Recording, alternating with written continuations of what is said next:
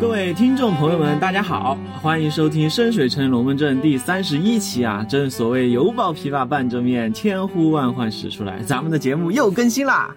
基德，你有没有算过啊？我们的节目停更多久了？有一两个月了吧？不止吧？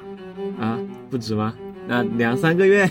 那这么漫长的断档期，该怪谁呢？啊，怪我，怪我啊！要处理的杂事太多了，太多了啊！你要是每天少看点无事报警的，早就有时间录节目了，好吧？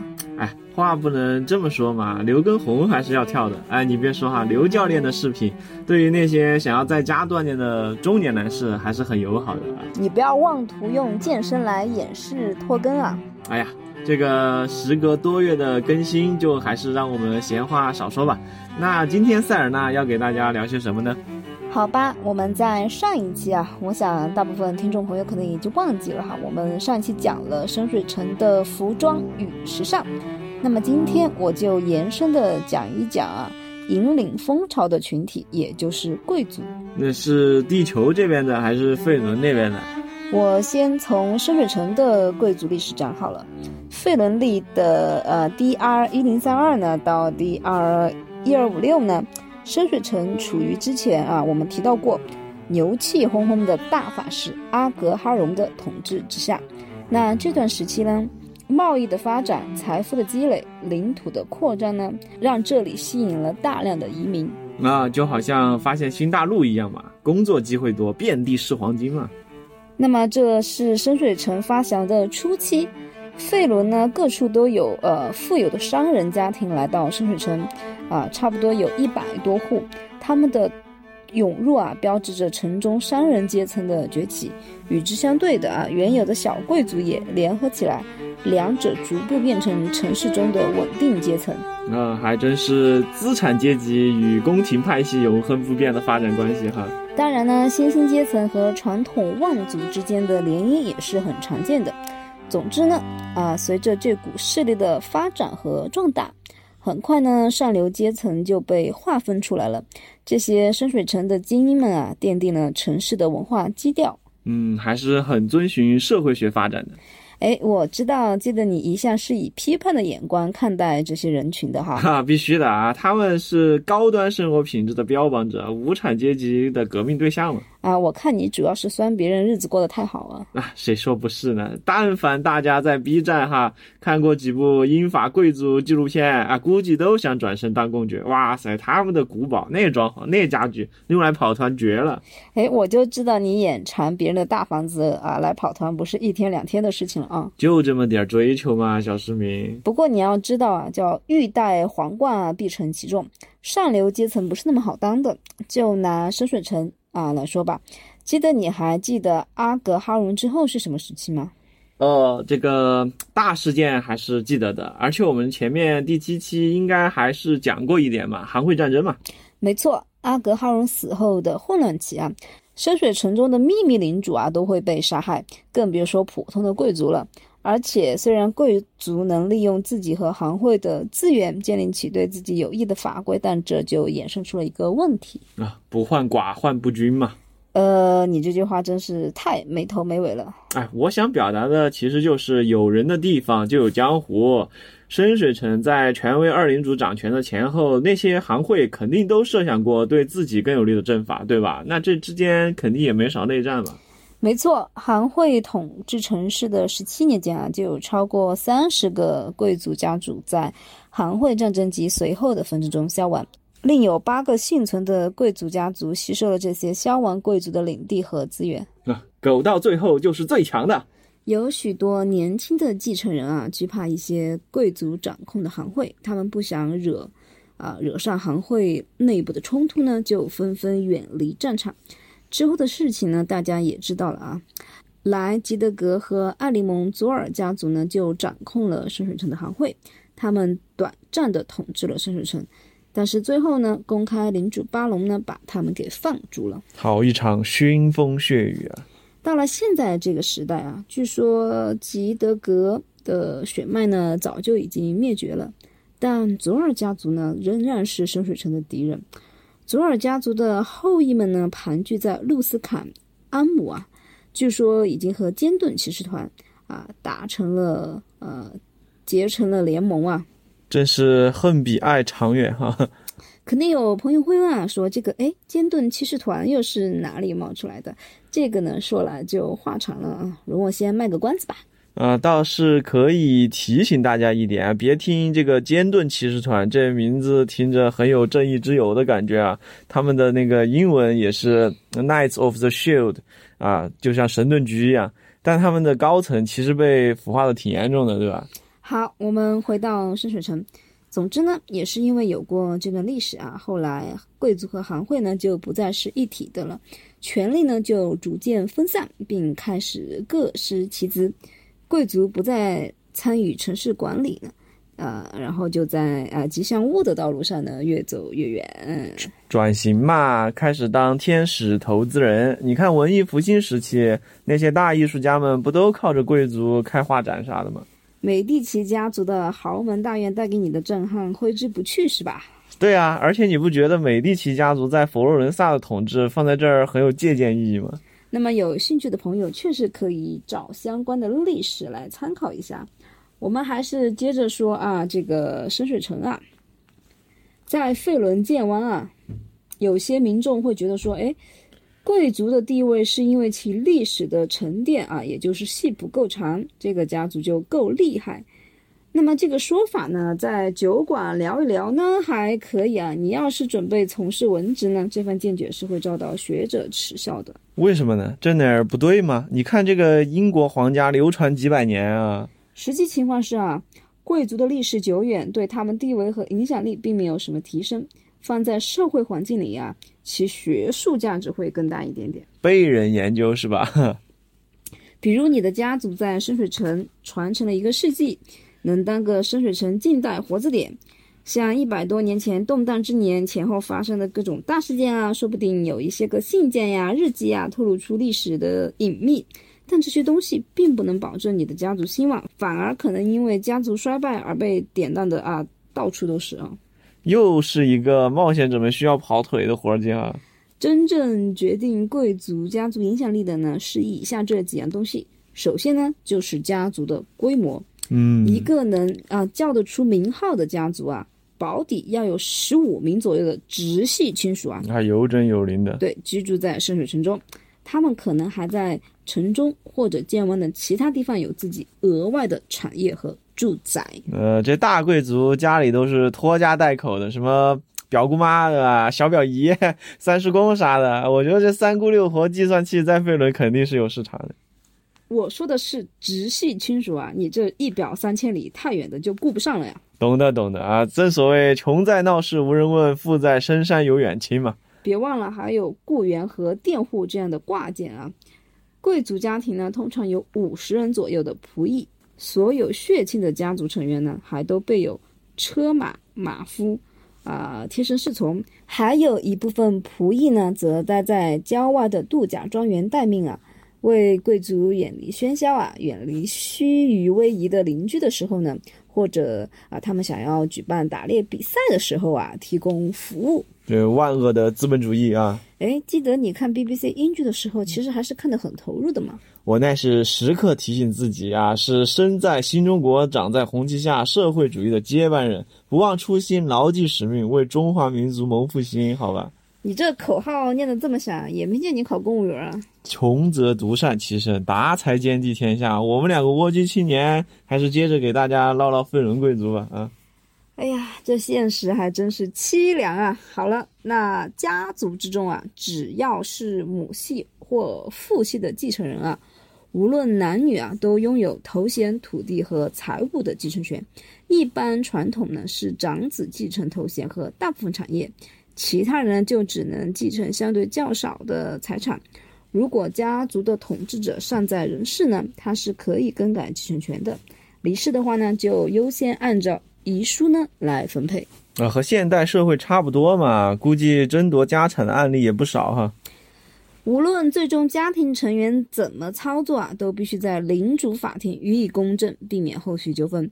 听说也有很多继承人啊，因为宗教的关系呢，主动放弃继承权。这个格局就厉害了。还有啊，虽然我们都知道啊，费伦和地球啊都有无数杰出女性啊担任过各式各样的领袖人物，但在深水城中啊，纯粹的母系氏族呢是不大常见的。这个母系氏族应该不光是指平权社会的半边天哈，这个拿大头更是要拿主意的。全费伦最知名的母系氏族是在幽暗地狱的摩索布莱城啊。哎，正是如此。不过，即使是一言九鼎的女家主啊，如果他们决定要嫁给另一个贵族呢，就得放弃自己的头衔和财产，移交给自己的继承人。当然，反过来也是一样的。如果是男方入赘啊，他也得做出同样的牺牲。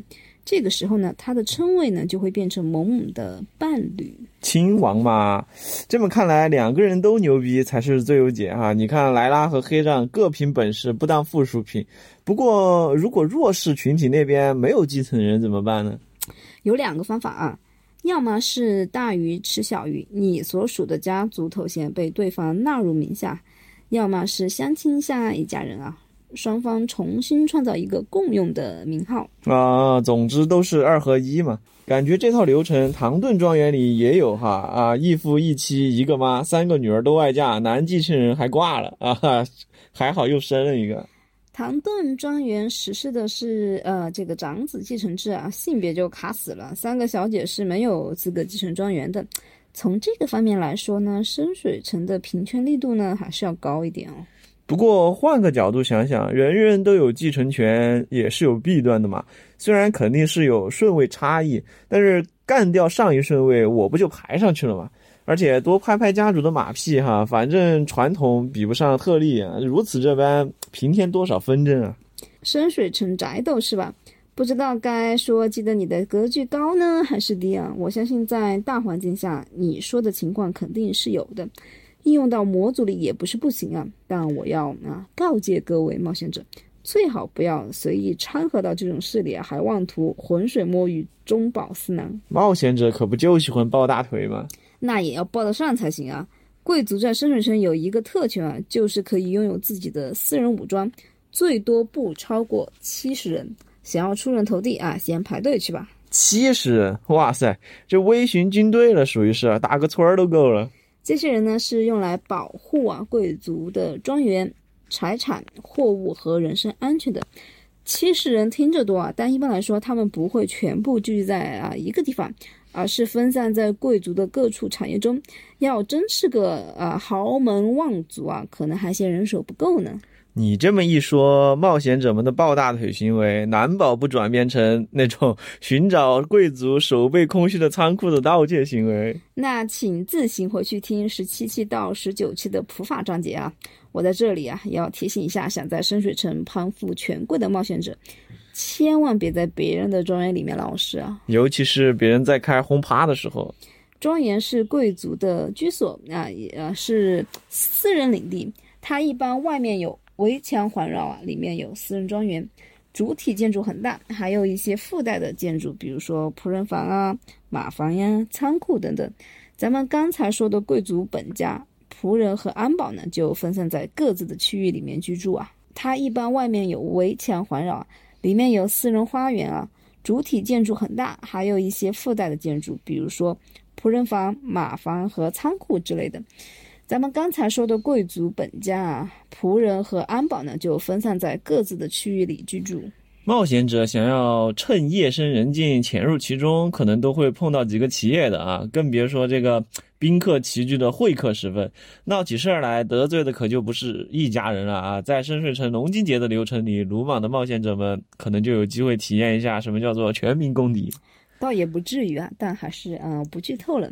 那建造在城外的庄园呢，围墙是为了保障居所的安全，所以会有一些实用的设计，比如采用难以攀爬的建材和顶端尖刺啊，修到常人无法翻越的高度，或者部署有啊这个瞭望台之类的。内置电网，请勿攀爬。修建在城内的庄园呢，外墙会依据啊主人偏好的风格来建造。但也不是说完全没有一点防护作用啊。不过光靠外墙就想防住会迷踪步的小小们，还是很有困难的。怕啥呢？就算抛开深水城的执法力量不谈，要知道啊，贵族是不缺钱的。除了雇守卫之外呢，还能投资研发防护类魔法，搞个恒定魔法报警系统之类的啊！不受邀请的人想要硬闯的话，可得三思而后行哦。看来特权阶层还真是为所欲为啊！保护私人财产在哪里都说得通啊，只不过别人的起点高嘛。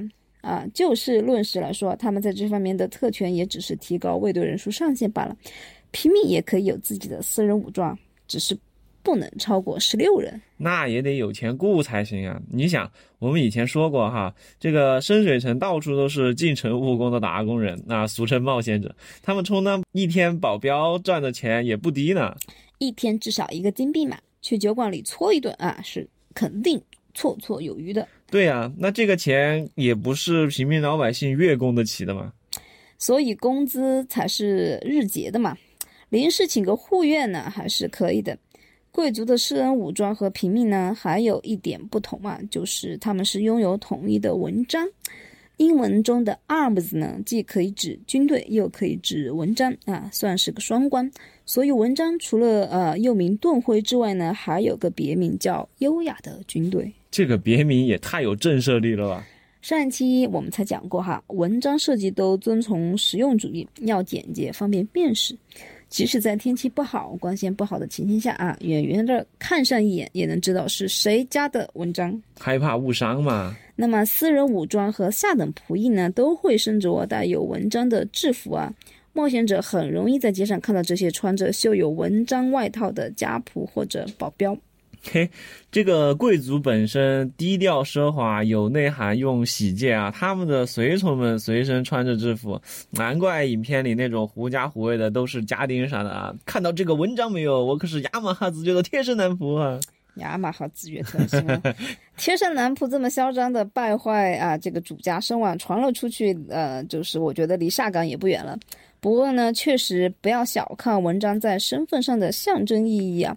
要获得贵族的头衔，就得有与之匹配的文章。《龙与地下城二版》的设定里面有提到啊，深水城有三十几年都没有新进的贵族，也就是说没有任何新的文章啊发放出来。哦，阶级固化还挺严重哈。前段时间呢，我和基德还看了部喜剧啊，是讲莎士比亚的，叫《新贵》啊。对对对，哇，这个英国人吐槽起自己来是真的狠啊。里面有一集提到哈，说莎士比亚为了他父亲啊，一心想要获得啊一个贵族的头衔，让他们能被尊称为 gentleman，这就需要向负责审理文章的部门提出申请，申请通过并真正获得自己的文章后，才算是个被承认的入门的贵族。不然怎么叫新贵呢？那深水城也是这么个流程吗？想要在深水城获得贵族头衔啊，必须得到深水城中的文章组织“自由之音”以及所有领主的一致同意，这难度可想而知。自由之音这个名字也太美利坚了吧，而且听着就很革命啊，和贵族一点也不搭调，好吗？自由之音呢，并非深水城的官方机构，而是人员遍布全费伦、独立的、专门负责文章事务的组织。成员主要由历史学家和文章学家组成，他们的工作就是记录、保存、监管费伦所有的文章。盾徽、徽章、旗帜、印记、图案这样的身份辨识符号，还有这些符号代表的啊各自的箴言，感觉这是个大工程啊。其实呢，欧洲自古以来啊就有这样的传统，费伦不过是依葫芦画瓢啊。到了咱们现代，个人和组织也能够自行申请文章了，当然前提是不能和别人的重样。上一期也讲了嘛，会有为了文章图案打官司的情况发生。那既然文章是贵族身份的象征，那肯定就会有伪造文章啊、伪装贵族的投机分子啊。记得你说的没错啊，但我接下来就要说，光凭这样是不够的。如果你是要拿出假盾徽啊，骗点山野乡民的茶水来喝，倒是能够得逞。但你要是自持假身份证啊，到处去要好处，可就别太嚣张了。会被识破吗？要说清楚这个问题呢，那这期的节目时间可就长了点。这样，我们休息一会儿啊，把这期分成上下两部分啊，喝口水接着聊。啊，那行吧，大家这才听到一半，估计也就等着你揭晓谜底了。那就请大家多多追更追评哟。我是塞尔纳，我是基德，我们下部分节目见。